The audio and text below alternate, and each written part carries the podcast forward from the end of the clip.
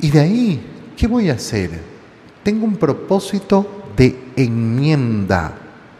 No existe el sacramento de la confesión sin el propósito de enmienda, es decir, el firme deseo de no volver a pecar. Se acerca una persona y me dice, no, es que yo soy adúltero, tengo un amante, ¿y has roto relación con ella? No. Y entonces, ¿por qué te acercas a la confesión? Ah, porque quiero comulgar hoy día. No, hermano mío. No es que es la primera comunión de mi hija. No, hermano mío. Porque no hay propósito de enmienda. Tú tienes que dejar la situación de pecado. Tendrías que romper esa relación.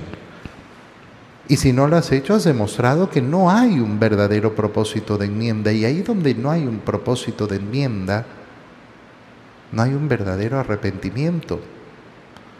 Yo robé, pero no quiero devolver lo robado. ¿Cuál es tu arrepentimiento entonces? Ninguno. No, pero es que no puedo devolver porque me cuesta mucho devolver. No hay arrepentimiento. El ladrón arrepentido devuelve lo robado. No se lo queda.